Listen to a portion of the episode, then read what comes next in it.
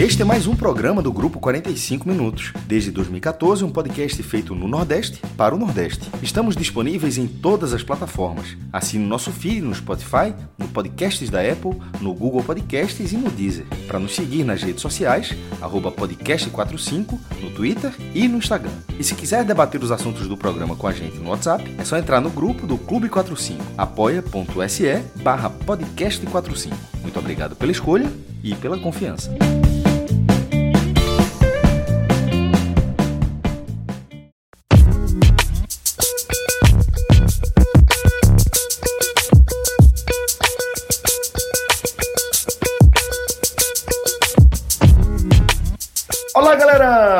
Começando mais um Hoje Tem Bet. Começando, na verdade, o primeiro programa dessa segunda temporada do Hoje Tem Bet.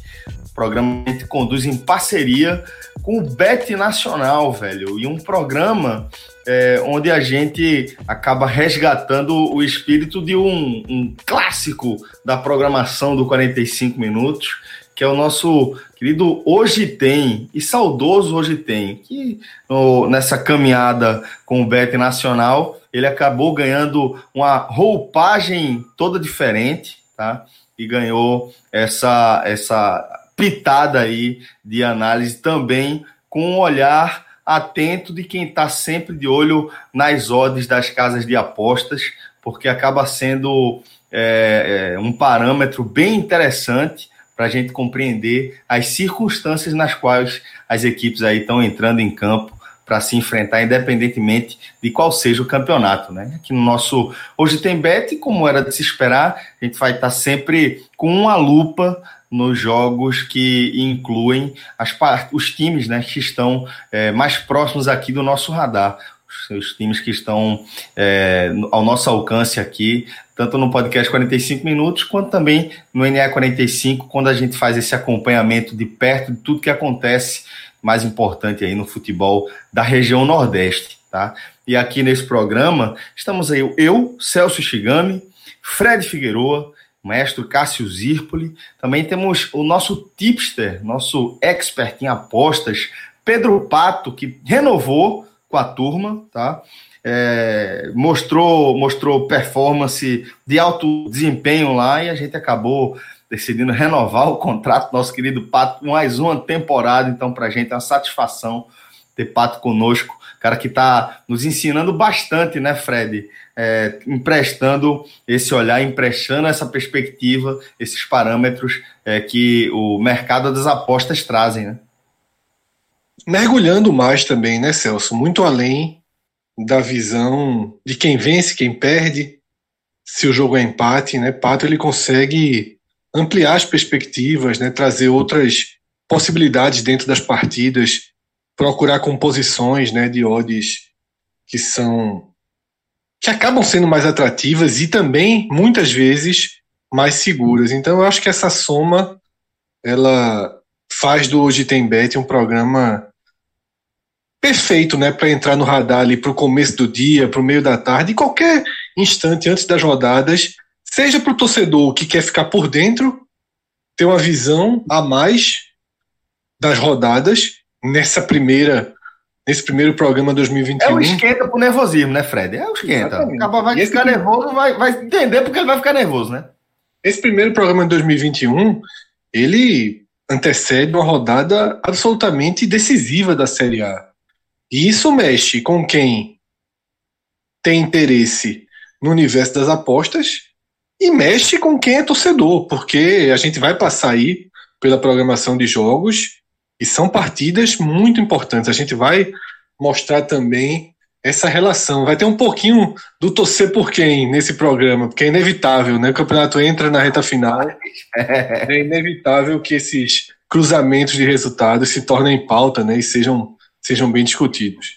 É um megazord de análise aqui que você vai ter no nosso Hoje Tem Bet tá? É, porque, como o Fred destacou, a gente não vai falar de qualquer rodada do Campeonato Brasileiro, não. A gente vai falar dessa 28 rodada da Série A. São partidas com, com um peso enorme aí para o desdobramento e para o desfecho aí da, da competição, tá? Por exemplo, é, a gente vai falar aqui desse Grêmio e Bahia, Né?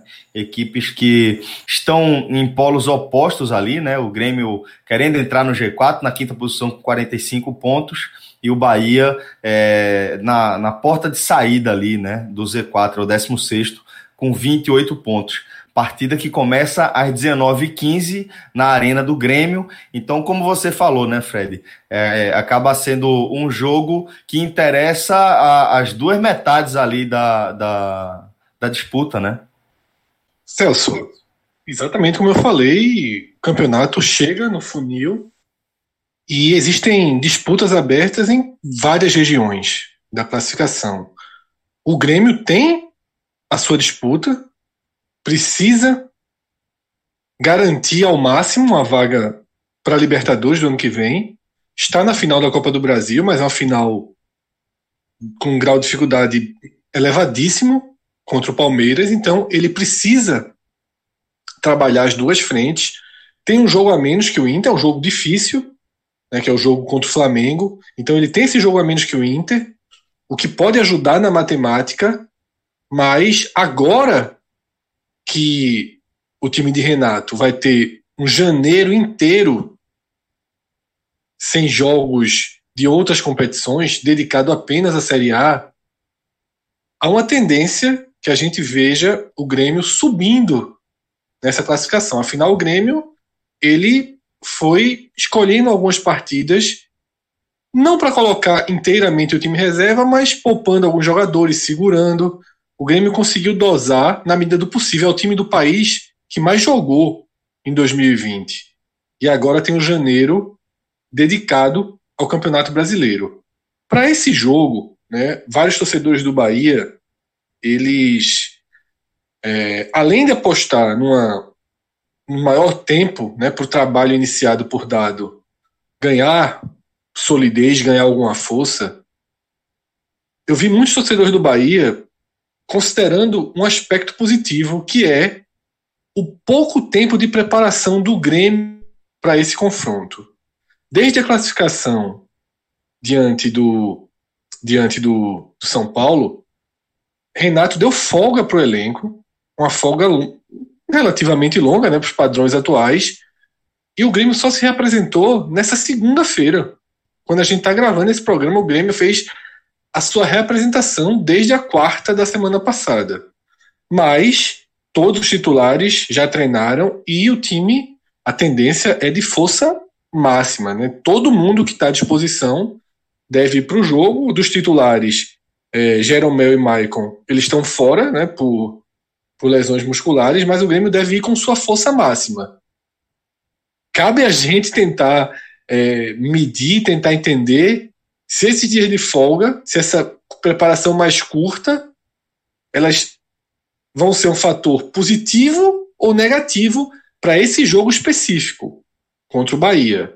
Porque não só o Campeonato Brasileiro volta, mas ele volta com duas rodadas praticamente é, juntas, né? O Grêmio enfrenta o Bahia nessa quarta e viaja para encarar o Fortaleza no final de semana. Claro que a folga, a preparação, ela é pensando nos dois jogos, porque o intervalo é muito curto de um para o outro, ainda mais com a viagem de Porto Alegre até Fortaleza. Na minha visão, tá? Na minha visão, essa folga ela não deve ser sentida, tá? Eu acho que o Grêmio ele vem revigorado, inclusive com a cabeça também revigorada, né? Conseguiu recuperar sua autoestima e é muito favorito, né, para esse jogo. Claro que o trabalho de dado no Bahia vai aparecer agora, né? Havia uma expectativa de uma mudança já imediata para a partida passada contra o Inter. A gente viu muito pouco de mudança. O Bahia perdeu o placar, nem diz muito o que foi o jogo. É, o Inter teve uma sobra, poderia ter construído um placar maior ali no meio da partida, no, quando colocou 2 a 0 poderia ter feito 3 e, daí para frente. Mas o Bahia tem seus pontos fortes, né? tem jogadores interessantes no elenco e vive um momento em que qualquer ponto tem um efeito multiplicador na classificação e, sobretudo, no moral, porque a gente comentou muito, e quem acompanha nossos programas mentalizou isso com a gente: o corredor polonês. O corredor polonês que oficialmente acabaria agora. O corredor que o São Paulo enfrenta, quem que o Bahia enfrenta São Paulo, Palmeiras, Flamengo, Grêmio, Inter. Tem o Ceará no meio que nem era para fazer parte, mas como o Bahia travou o Ceará nessa temporada, acaba fazendo parte. Mas quando sair, o Bahia vai para uma viagem, segue em viagem, vai para Goiânia para enfrentar o Atlético Goianiense e depois recebe o Corinthians que está numa curva de alta. Então a gente até debateu isso no último, no último 45 minutos, raiz. Há um prolongamento do corredor. Só que são seis jogos só com derrotas. Se acontecer o sétimo nessa quarta-feira, aí é que esse prolongamento fica mais grave. Então, a gente tem um Bahia que vai enfrentar o Grêmio numa situação psicológica de tabela, de momento, pior que a do Grêmio. E isso deixa um cenário muito preocupante né, na visão dos torcedores do Bahia. Eu acho que a visão de Fred ela, ela foi correta em relação ao jogo. Até sobre o favoritismo do, do, do Grêmio, é, Fred citou que é bem favorito. É, eu coloco um peso menor em relação à representação já também foi dito que é por causa do outro jogo, que é já no, no, no sábado de noite contra o Fortaleza, mas é, eu acho que faltou dizer que o Grêmio no brasileiro ele está com uma sequência de 12 jogos sem derrotas, são 8 vitórias e 4 empates. O Grêmio no Campeonato Brasileiro ele vem muito ascendente, ele, ele começou mal, repleto de empate, ele começou a engatar uma boa sequência. É, então, nesse momento, pela tabela que ele tem, o, o fato de jogar com o time titular, ele acho que ele aproveitou para descansar, o time titular tem sua base, vai ter, vai ter pouco tempo para treinar para enfrentar o Bahia, mas eu não estou vendo para este jogo, pelo ritmo que o time vem tendo, como problema. Na verdade, eu acho que quem tem problema, muitos problemas nesse jogo é só o Bahia. O, o eu, eu acho, é, não sei se o torcedor do Bahia vai conseguir é, se abraçar com esse detalhe de que o Grêmio se, se reapresentou hoje. Eu acho muito pouco. É, até a última matéria do NA45, inclusive, é que dado, focando no, sistema defensivo, até porque o Bahia tem a pior defesa da competição. Eu acho que faltou isso, inclusive, no primeiro jogo contra o Internacional. Eu fiz essa crítica, eu acho que o, Bahia foi completamente equivocado para aquele jogo contra o Internacional. É, não parecia dar um, um, novo comando técnico ali, parecia ser a mesma situação. Eu, eu acho que agora e o que é até difícil, né? Porque o Dado não tem essa, esse perfil mais defensivo. Quem tem, quem tinha era Mano Menezes e não conseguiu corrigir. E não acredito que Dado irá conseguir corrigir o time é, invertendo a ordem. Eu acho que ele precisa corrigir o sistema defensivo, mesmo que a característica dele não seja exatamente essa. E esse jogo contra o Grêmio mostra essa, a dificuldade nessa questão. É, o Grêmio tem uma, uma, é, menos de um gol por jogo, sofreu 22 gols em 26 partidas. O Grêmio tem tem jogo, jogo menos ainda, né? Na competição ainda vai cumprir. Então, o Bahia, que tem um bom ataque, vai encontrar uma defesa muito difícil. E o ataque do Grêmio é um bom ataque. melhor melhor do, que o, do que o do Bahia, inclusive. É, em números da competição, 35 a 33, mas de uma forma geral. Eu acho que o Bahia vai, ele, ele chega com seis derrotas seguidas, uma margem histórica, uma, uma margem negativa histórica pesadíssima para a competição. E eu, nesse momento, não estou vendo muito cenário para que essa, essa, série de seis não vire sete. Né? Na verdade, seria qualquer, empate ou vitória do Bahia está num grau de surpresa, pelo que vem cedo nas últimas semanas, e como o Fred destacou, é, o Grêmio ele vem de uma classificação, uma classificação diante do São Paulo, dentro do Morumbi se defendendo e tal, mas foi dentro, foi dentro do, dentro do Morumbi, fez a vantagem na ida 1x0 e na volta segurou 0x0, uma classificação para a final da Copa do Brasil. Ele não irá abdicar da vaga na Libertadores, porque obviamente a final da Copa do Brasil é completamente imprevisível, e nesse momento ele tem chance de disputar o G4, ele já está no G6, nesse momento ele está na zona da Libertadores. Só que ele, obviamente, ele vai tentar garantir a parte da Copa do Brasil uma vaga já na fase de grupos. E querendo ou não, e mesmo que de repente ele ganhe a Copa do Brasil ele siga bem no brasileiro, vale dinheiro no final, a, a classificação final. E o Grêmio tem muita conta para pagar. Embora seja. até Rodrigo Capello da, do, da Globo fez um, uma série de. Sobre, analisando os balanços dos trimestrais né, dos clubes em 2020. E o Grêmio foi um dos mais saudáveis financeiramente. E, obviamente, é o interesse do clube manter isso e vai buscar essa premiação. Então, para esse Grêmio Bahia, é, o Bahia está muito azarão nesse jogo. Assim, numa escala numa escala preocupante. E ainda sem Gregory, né, Cássio? É, e eu, não, eu, eu não acho, Fred, assim, o corredor polonês ele acaba nessa rodada. Só que eu não acho que facilite a partir da próxima, porque a, a próxima, se der a lógica, se der a lógica que seria a vitória do Grêmio, é corrosivo, é, corrói mais o ambiente e o próximo jogo é fora de casa. Então, na verdade, eu acho muito preocupante. Então, o Bahia, nesse momento, ele tem que ter o fator surpresa. Ele está por isso. A sequência do campeonato é o fator surpresa não só para o jogo contra o Grêmio. Porque eu não trato essa derrota, a isolada perda do Grêmio, o Inter de Não, meu amigo, são, se, supondo que perca a partida, seriam sete derrotas seguidas. Eu não consigo imaginar nenhum clube de massa, por isso que esse negócio passa mão na cabeça, eu não consigo imaginar nenhum clube de massa que perca sete jogos consecutivos no Campeonato Brasileiro e o ambiente fique contornável. Eu acho que o ambiente fica péssimo. Eu não consigo, eu não consigo imaginar que, que no Bahia seria diferente. Eu concordo. Celso, e só para completar a informação, antes da gente trazer Pato para o debate, é, o Bahia tem três desfalques, né?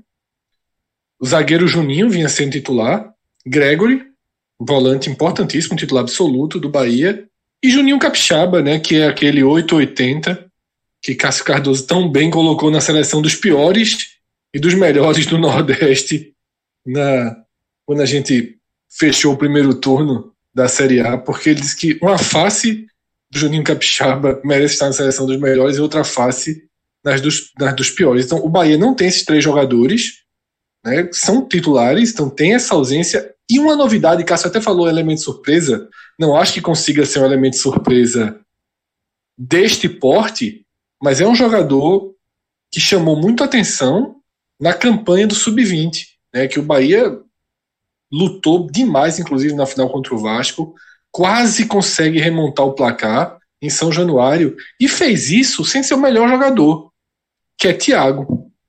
Porque Dado já segurou Thiago para esse jogo em Porto Alegre. Não deve ser titular, mas já é mais uma opção ofensiva. É um garoto, era do time do Sub-20.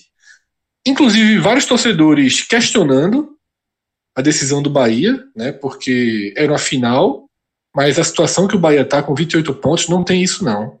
Você tem que pensar única e exclusivamente nesses dois jogos fora de casa. O Bahia precisa pontuar, o Bahia precisa reagir.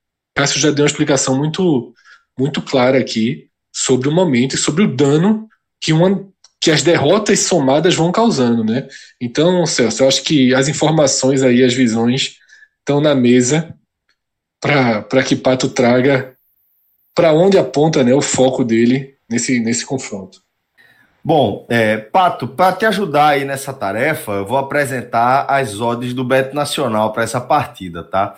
A vitória do Grêmio está pagando 1,54, a vitória do Bahia está pagando 6,26 e o empate está é, tá pagando 3,86. Então, Pato, a partir aí do que os meninos apresentaram e também dessas odds, o que é que você é, sente aí que, que essa partida está direcionando, hein? É uma disparidade técnica, né? As odds já refletem isso. O time do Grêmio é muito melhor que o time do Bahia, é, tanto no papel como jogando bola. Eu fiquei até um pouco surpreso é, depois de ver essa, esse mata-mata entre Grêmio e São Paulo é, fiquei um pouco surpreso de como foi fácil que o Grêmio caiu da Libertadores, né? Eu acho que não encarou com tanta seriedade. Feito encarou esse esse mata-mata com o São Paulo porque o Grêmio jogou demais contra o São Paulo é, esse jogo no Morumbi, uma marcação muito forte, praticamente anulou toda jogada do São Paulo. O São Paulo não conseguiu chegar. É, é, tudo bem, mas essa partida é, é, outro, é outro contexto, né? não, é uma, não é uma decisão possa ser que o Grêmio até relaxe um pouco. Eu não acredito nisso. É, esse é um jogo mais, mais importante para o Bahia do que para o Grêmio, de fato.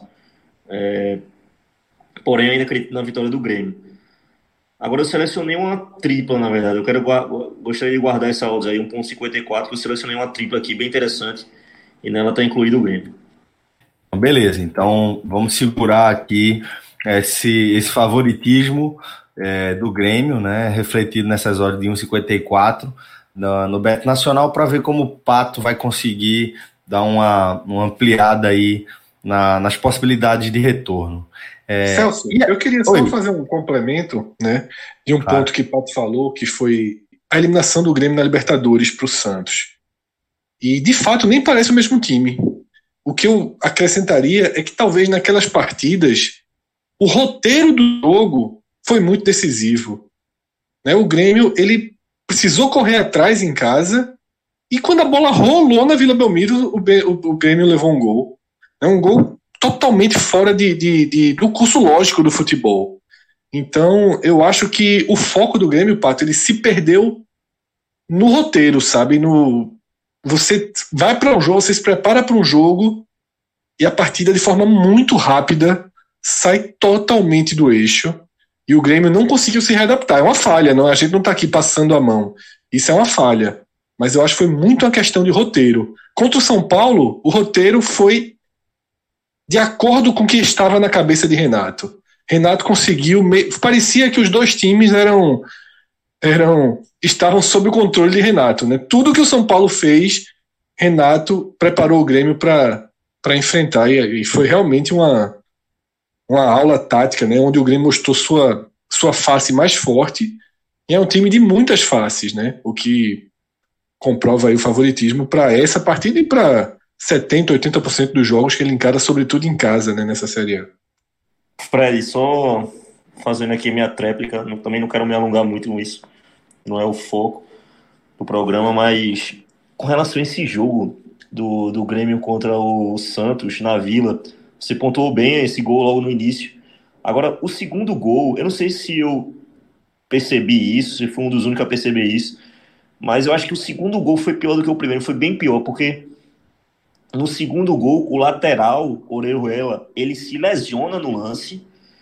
Logicamente não vai ter fair play, eu não me recordo quem fez o cruzamento para Marinho fazer o gol, mas assim, o jogador da ponta da ponta esquerda do ataque do do, do Santos, ele vem. O lateral do Grêmio está na marcação, se lesiona, não consegue acompanhar, logicamente, e aí o cara sai livre, cruza, Marinho estava é, bem posicionado e só fez, só fez empurrar gol. Então, assim, foi muito azar, muito azar do Grêmio, muito azar mesmo ter acontecido essa fatalidade lá com o lateral nesse lance, porque custou um gol, né? Um gol que você buscar 1x0 é uma coisa, você buscar 2x0 jogando fora de casa é outra, né? Bom, e seguindo aqui com a nossa análise dessa 28ª rodada, a gente vai falar de outro jogo essencial, né? É, só que para o mesmo espectro ali da, da competição. Estamos falando aí desse esporte e Fortaleza, jogo na Ilha do Retiro, a partir das 20h30. E aí, Fred, com essa, essa peculiaridade, né, que é a notícia de que 10 jogadores é, da, do elenco do Fortaleza testaram positivo para a Covid-19 é, após o Réveillon, né? Esse já era um jogo né, com peso de decisão enorme para o esporte, para o Fortaleza e para os times que estão ao redor de, dessa partida. Vasco, Bahia, Red Bull Bragantino, os dois Atléticos, a gente ainda pode considerar porque esse é um jogo que pode trazer oxigênio para um time em que todos apontam, com toda razão, inclusive, como tecnicamente mais frágil, por isso um potencial candidato a rebaixamento, que é o esporte. Se aponta isso desde a rodada zero. Antes de estrear, o esporte já tinha esse carimbo. E desconsiderando o recorte do campeonato, que foi aquele recorte ali da chegada de Jair Ventura até o fim do primeiro turno, o time não, não conseguiu demonstrar muita coisa além do que, se, do que era projetado para ele. E do outro lado, tem o Fortaleza, que saiu do eixo. Traz um retrospecto de uma, de uma vitória nos últimos 11 jogos com a mudança de treinador no meio, uma mudança de treinador traumática e que deixa uma série de interrogações. Eu, particularmente, não vi uma boa apresentação do Fortaleza nas mãos de Chamusca. E repito aqui algo que Thiago Minhoca, né, que comenta todos os jogos do Fortaleza no nosso telecast, ele repete sempre, que é o Fortaleza com o Rogério sempre teve uma capacidade de se regenerar de inverter curvas negativas. A gente realmente viu isso algumas vezes. Com chamusca, a gente não sabe onde essa curva negativa vai parar. Pode parar na ilha. Uma vitória, ela recoloca o Fortaleza num, num caminho de conseguir os pontos necessários para se salvar sem maior drama. sem maior drama. Agora, precisa da vitória. Nem o empate ele, ele é capaz de sanar os problemas do Fortaleza. O empate ele é positivo para o Fortaleza porque segura o esporte.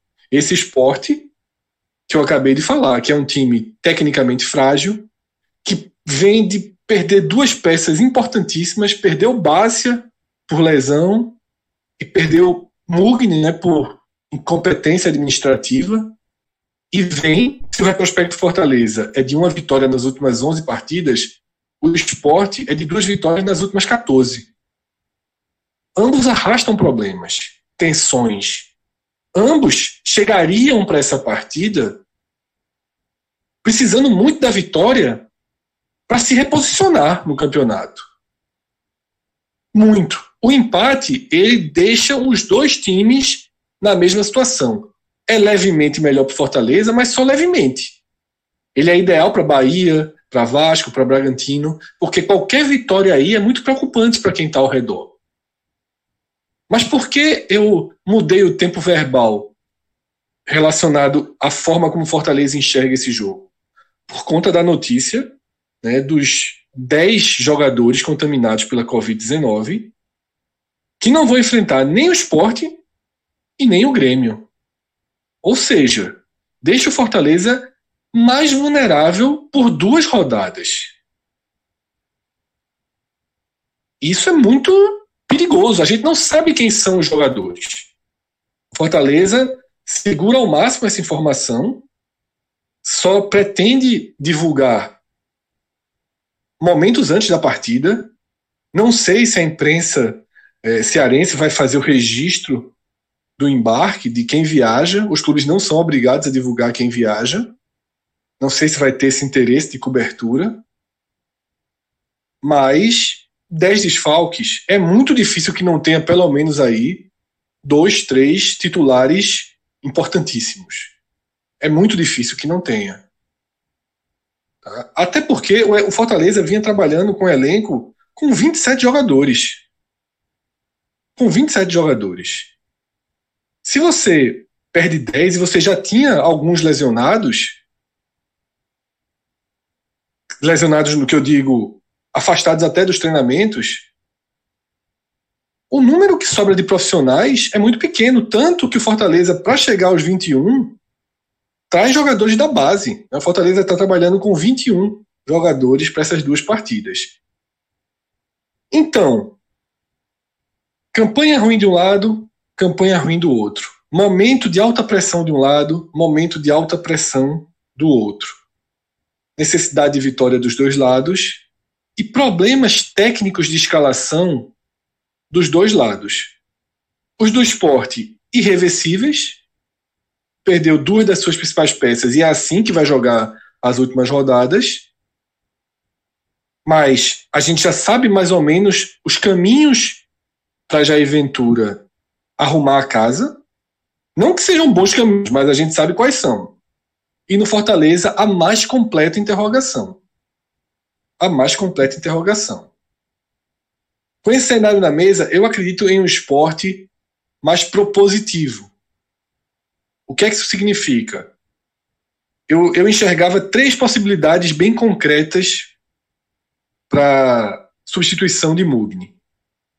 A primeira seria a que ele já vinha fazendo durante os jogos, que é a entrada de Raul Prata, no lugar de Mugni. Dessa forma, Raul inverte com com Patrick, né? Raul fica de lateral direito e Patrick é que seria, em tese, o substituto de Mugni na função. É uma, é uma, é uma, uma ideia que me agrada, mesmo perdendo o fator surpresa de Patrick, que é muito importante. Uma coisa é o ponta, outra coisa é o lateral que consegue chegar desmarcado. Mas me agrada mesmo assim. Também via como segunda possibilidade a volta do trio de volantes que marca o início da era, Jair Ventura. Para isso, é fundamental que Betinho ganhe a posição de Ronaldo, para que Ricardinho seja o substituto de Mugni, né, com o Marcão ali no meio. Na época que isso foi criado era Ronaldo ainda, mas o Marcão tem uma qualidade melhor, então você teria o trio de volantes e o esporte voltava para sua origem. A diferença é que Mugni fazia uma função que Thiago Neves não vai conseguir entregar tanto, né? De, de pêndulo, de ir e vir. Porque na, na origem, é, Mugni jogava nessa função, mas nem estava ainda tão definido ali. Muitas vezes entrava Jonathan Gomes, por exemplo, que é a terceira opção e aqui para mim ganha mais força para essa partida, que é deixa tudo como está. Claro que pode ter uma escolha aí, como eu já falei, para o Betinho no lugar de Ronaldo. Deixa tudo como está, apenas substitui, abre algumas aspas aí, seis por meia dúzia.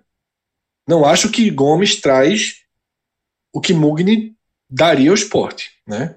que é justamente o ir e vir, ganhar a bola atrás e levar para frente. Agora, ao mesmo tempo, traz a bola um pouquinho mais redonda. Né? Gomes é mais habilidoso, mas é muito menos participativo. Então, o esporte, os caminhos são esses. O Fortaleza, uma enorme interrogação. Eu acharia um jogo sem favoritos, mas com essas 10 contaminações, claro que essa opinião pode mudar quando, quando a lista vier. Tenta a pressão para o lado do esporte. O pêndulo da pressão vai todo para o esporte, mas seria, seria falso dizer que o pêndulo do favoritismo também não vai. Afinal, um meio que acompanha o outro, né? Num jogo de iguais ou de parecidos. Então, essa é a minha visão prévia desse confronto. É ruim para o lado do esporte é, esse cenário de pressão, porque ele, já, ele, já, ele não se mostrou né, durante essa competição muitas vezes, se mostrou muitas vezes incapaz de lidar com isso na, no sentido nessa pressão do, do resultado, melhor dizendo. É, não funcionou contra o Vasco, não funcionou contra o Atlético Goianiense, não funcionou contra o Botafogo. E nesse jogo contra o Fortaleza, dentro desse cenário, é, a gente não sabe quem são os jogadores, então assim, é até difícil, porque pode ser, mas é difícil, como o Fred falou, é difícil que não tenha nenhum titular, mas, mas pode não ser sete titulares, pode ser o contrário, pode ser três titulares e sete reservas. Tipo, ficariam sem reposição durante a partida, mas ser basicamente o time titular em campo. O, o, o, o, dano no time principal a gente não tem como mensurar. Ao longo de 90 minutos, com a reposição, é, parece inevitável que não tenha. É, é, pela matemática, pela quantidade de gente que o Fortaleza trabalha, pela quantidade de gente que viaja, é difícil, sendo 10 atletas que não, que não tem esse, que não tem esse dano é, o, o, esporte, tecnicamente, ele não oferece essa condição de, de, ser o protagonista do jogo. E o Fortaleza é um time que, é, em suas peças, ele consegue, é um time de contra-ataque, é um time que conseguiu, contra, é, em vários momentos, da passagem com o Rogério Ceni não foi sempre, mas em vários momentos foi um time com contra-ataque muito veloz, time muito mais ágil nesse sentido. É, e o esporte tendo, de repente, essa pressão para buscar esse resultado, tendo a dificuldade para propor, porque é algo que ele viu seria, seria surpreendente se não tivesse esse jogo. Ele teve basicamente todas as partidas do campeonato. Em algumas ele conseguiu ser melhor, como foi o Goiás e o Coritiba na Ilha do Retiro, os dois jogos, mas é, em via de regra não é o que acontece. Mas o esporte sendo esse time e errando como costuma errar, ele pode acertar, pode acertar é, é, a tendência é que acerte algumas vezes, mas que erre bastante também, porque é uma característica desse time. Ele pode, ter um, ele pode dar um contra-ataque sistemático ao Fortaleza. Então, assim, é um, é, ficou, é um jogo perigoso, é perigoso de toda forma. É, eu não vou cravar que, que, que esse favoritismo está dessa forma, porque eu não sei, não sei quem são os jogadores. De repente, o Fortaleza pode, pode ter um time titular competitivo. E o time titular competitivo do Fortaleza é melhor do que o do esporte. Mas, é, então, assim, eu vou me abster um pouco nesse sentido. O dano existe e é inegável, mas até essa escalação fica um pouco a gente aqui é, tentando cobrar uma situação. Uma situação que pode ficar mais acessível ao esporte. Fácil não, porque o próprio esporte não, se, não, não tem capacidade para deixar nenhum jogo fácil. Bom, eu fiz questão de atualizar aqui o Bet Nacional justamente por conta da imprevisibilidade aí dessa partida, é, mas ainda assim as odds estão semelhantes às odds que eu tinha visto quando a gente começou a gravar. Só é o seguinte, Pato, é, o, a vitória do Sport está pagando 2,19, a vitória do Fortaleza está pagando 3,49 e o empate está pagando 3,05. Diante é, desse cenário aí de incerteza, mas é, com a certeza de que o Fortaleza vem realmente bastante desfalcado, qual é, qual é a sua opinião aí para esse clássico entre Sport e Fortaleza, um clássico tão importante para essa reta final é, da, da Série A? É, então, eu fui procurar aqui um, um dado do esporte, eu queria saber é, quem era o artilheiro do esporte na Série A. porque realmente a gente. Maidana, quatro gols. É o zagueiro. Exatamente. Eu tava, eu tava fazendo pênalti. Que o esporte ele é o pior ataque do campeonato. Não em números, né? Porque números é o Curitiba, mas com certeza de ataque o esporte é o pior ataque do campeonato. O artilheiro é Maidana, quatro gols de pênalti, né? Então, assim, o esporte tem muita dificuldade em marcar. Três de pênalti e um que bateu nele entrou contra o Atlético Goianiense. Então, assim, é apesar disso, se fosse um jogo entre esporte e, e Fortaleza, o Fortaleza completo, eu acho que eu cravaria um 0x0 seco aí, para esse jogo, para ser sincero. Porém, é, eu acredito que com esses desfalques aí, não foram divulgados ainda, mas é, 10 desfalques é muita coisa, é muita coisa mesmo. Então, eu, parece que são 21 relacionados, né, entre eles garotos da base, o Fortaleza vai ter os próximos dois jogos. Eu acredito que o Fortaleza vai sangrar. Eu não, não vejo, não vejo, eu vejo a vitória do esporte aí com a, é, acho que o esporte é bem favorito para esse jogo. E também vejo a vitória do Grêmio na outra rodada. Então, acredito que por Fortaleza aí o que resta são duas derrotas nas próximas duas rodadas. É, para isso eu selecionei a, a, essa áudio do esporte aí também. Quero. É, ela é uma. Ela faz parte da, da tripla que eu criei aqui. Esporte 2.19 e Grêmio 1.54. Vamos guardar isso aí. Pronto, já guarda esses dois aí. Os outros jogos da quarta-feira são o seguinte: 19 e 15 tem Botafogo e Atlético Paranaense, com o Botafogo pagando 2,64 e o Atlético Paranaense pagando 2,79. Coritiba e Goiás, jogo às 20h30, mesmo horário do clássico entre Esporte e Fortaleza. A vitória do Coritiba está pagando 2,11 e a vitória do Goiás está pagando 3,51. E às 21h30, nessa faixa aí, outras duas partidas. Fla-Flu, Flamengo e Fluminense, com o Flamengo pagando 1,48 e o Fluminense pagando 6,29. E Bragantino e São Paulo, com o Bragantino pagando 3,29 e o São Paulo pagando 2,20. Então, Pato, é, dessas partidas, dessas odds aí, o que é que te chama a atenção e qual é o jogo que forma a sua tripla, junto com o Grêmio pagando 1,54 e o Sport pagando 2,19? É, o jogo do Flamengo e o Fluminense, Flamengo para vencer 1,48.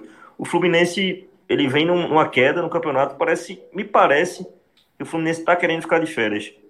E o, o Flamengo, ele vai, vai agilizar isso aí. O Flamengo vai completo e ainda brigando pelo título, né? Fora isso, se quiser adicionar também São Paulo a 2,20, mas também acho esse jogo um pouco arriscado, porque é realmente o, o, o Bragantino, ele, ele, ele. Esse jogo é muito importante para o Bragantino, né? Qualquer ponto para o Bragantino é importante. Então, é o Flamengo bem mais seguro. O Flamengo é bem mais seguro. Fechando essa tripla aí, fica Grêmio 1,54, Sport 2,19, Flamengo 1,48 fica com as de 5 aí, bem interessante. Poxa, bem interessante mesmo. Bem interessante mesmo. O problema Tem... é o esporte, viu? Mas é interessante, é interessante. Bom, até porque é... a gente, eu acho que tem uma coisa importante, Celso, que é quando o ouvinte vai estar acompanhando esse programa. Exatamente. Porque se o Fortaleza conseguir segurar ao máximo a informação dos 10 desfalques, as casas de aposta não vão poder mexer muito nessas odds. Então, quem estiver ouvindo apostar no esporte, de certa forma, também é apostar que, esses, que nesses 10 desfalques pode haver mais do que um Fortaleza desfalcado. Que isso é quase uma certeza. E sim um Fortaleza desconfigurado. E aí é outro cenário. Uma coisa é um time, como o Cássio falou, sete titulares e três reservas. Outra coisa é três, três, três titulares e sete reservas. Muda de desfalcado para desconfigurado. Então, apostar nesse esporte hum, é fundamentalmente apostar no Fortaleza de desfalcado para desconfigurado. Então, é, se sai a lista e a lista é muito forte, se sai o goleiro, por exemplo, o Paulão já teve, mas pode estar contaminado de novo. Várias pessoas pelo país afora estão sendo recontaminadas. Ou então, o vírus reativando, mas uma coisa ou outra não elimina, né? Isso. Então, Celso, é, depende muito, mas essa, essa tripla montada por Pato ela é muito boa. E quem não tiver tanta segurança faz a dupla. Né? Faz, faz Grêmio e Flamengo. A aposta no Flamengo é uma aposta muito boa para essa rodada. Os argumentos trazidos por Pato foi rápido, mas foi foram extremamente seguros. É isso mesmo, assim. Há uma diferença técnica monstruosa, uma diferença de momento também abissal, né? O Flamengo vai muito mais focado e muito mais concentrado. Não, isso, isso de, de, um time tá, tá com a rotação um pouquinho abaixo, tá meio que entrando de férias, é terrível, pô. Isso é fatal. É, o Fluminense percebeu que não vai é. pro, pro primeiro objetivo dele agora ele começa a correr risco de não de sair da zona de pré-libertadores. Eu já nem aposto muito nele. É com o Santos chegando, o Corinthians chegando. O Fluminense ele, ele, ele tem menos muito é menos alvo, né? time, né? muito menos é desempenho, né? É o alvo. É. Agora, Celso, é, para, para além do, do universo das apostas, eu prometi um leve torcer por quem aqui. Né? Aliás, torcer por quem, exatamente. Veja, Veja. É, e, e eu vou dizer uma coisa aqui que é a essência do torcer por quem, tá? Que não é só o óbvio, não é pensar nessa rodada. Tá? Na quinta-feira, o Vasco vai jogar com o Atlético Goianiense. Isso é um, cenas do, do, do, dos próximos capítulos, né? Cena do próximo programa. Mas o Vasco entra agora numa fase muito muito aberta da sua tabela. Tá? Esse próprio jogo contra o Atlético Goianiense, o Atlético é um dos piores mandantes do campeonato. E depois disso, o Vasco volta para dois jogos em casa Botafogo, contra né? Botafogo e Curitiba. É. Então, numa situação extrema em que Bahia, Fortaleza e Esporte estão, você tem que correr algum risco. E para mim, correr risco nesse momento é faz, torcer para que Botafogo e Curitiba se sintam vivos no campeonato. Para que elevem minimamente o grau de dificuldade dos jogos contra o Vasco. Então, no que seria mais lógico o empate, eu realmente acho que para os clubes do Nordeste é melhor que o Botafogo vença o Atlético Paranaense. São confrontos de mais ou menos direto, né? Não dá para chamar tão direto. A diferença do Atlético Paranaense para o Botafogo é muito grande, né? Ela é, é, de mais de 10 pontos, são 11 pontos. Mas é, eu acho que é o risco que tem que correr. Se o seu time, seja Esporte, seja Bahia, seja Fortaleza, for ultrapassado pelo Botafogo, é porque ele ia cair. Porque ele ia cair de todo jeito. Tá? Então, muito importante aí, vitórias do Botafogo e do Curitiba para que haja um, um mínimo que seja de foco, de ilusão, de resistência para esses dois jogos do Vasco em São Januário, comando novo de Vanderlei Luxemburgo, tá? Uma sequência forte do Vasco aqui nessas três partidas pode condenar o rebaixamento de um clube do Nordeste, tá? Então eu chamo bastante atenção para esse jogo, além do óbvio, né? Que é justamente Bragantino e São Paulo. Isso aí não precisa nem falar isso aí, qualquer criança de seis anos sabe que é para torcer para São Paulo. Esse, eu acho, eu acho a sua, a sua frase anterior foi forte, Fred. Que a reação do Vasco praticamente decreta a queda um nordestino. O que é uma verdade, e por isso eu acho que vale uma atenção muito grande ao Bragantino. Eu acho que, eu acho que vale a atenção do Bragantino só pelo fato de botar mais um no bolo, embora não acho que o Bragantino realmente tenha. É um time mais. Eita, Dorinha lá, tem ideia. Não acho que seja um time é um time consistente, tanto que tem saldo zero, 31 gols marcados, 31 sofridos. Um time, a essa altura do campeonato, ter saldo zero é um time competitivo, mas que tá ali. Que mesmo sendo isso, tá ali. Então, e tem é, e vai ter uma tabela chata. Né? Corredor Hã? polonês. Tem Corredor uma tabela polonês. chata. Então, assim, ele tem uma tabela chata. Então, assim, é importante que ele fique, assim, como um plano B, porque se a, a tabela. Pra, isso dentro desse viés para que não caia o nordestino, porque a reação do Vasco é possível e ainda estava até uma coisa não confirmada, até uma possível é, uma reviravolta com o Benite, mas é, enfim, mas a questão do, do, do, dessa porta aberta do Vasco, que agora tem Luxemburgo, né, anunciou o Vanderlei Luxemburgo, a volta, pode ser essa saída, inclusive nessa rodada, porque tá ali, o jogo dele é acessível, muito mais do que do Bahia, por exemplo. Muito mais, muito mais. E aí, só para fechar, Cássio, o corredor polonês do Bragantino, que já começou, que afinal a última rodada foi contra o Palmeiras, jogou muito bem, por sinal, jogou muito Vem de duas derrotas. É, ele jogou muito bem, merecia ter tirado um pontinho pelo menos, mas de merecer a conseguir, a distância é muito grande nessa Série A. Ele agora tem dois jogos em casa, São Paulo e Atlético Mineiro.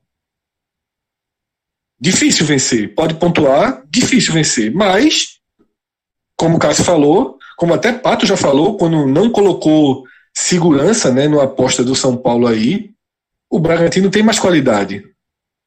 Tem mais futebol nesse momento do campeonato. O, o São, mas o São Paulo vai estar muito mais ligado, viu? Porque a eliminação na Copa do Brasil bota uma pressão Total, para pelo menos, pelo menos entre aspas, né? Porque é muita coisa. Mas é para confirmar o título brasileiro. A vantagem do São Paulo é excelente e vindo de uma eliminação, a resposta do São Paulo é imediata.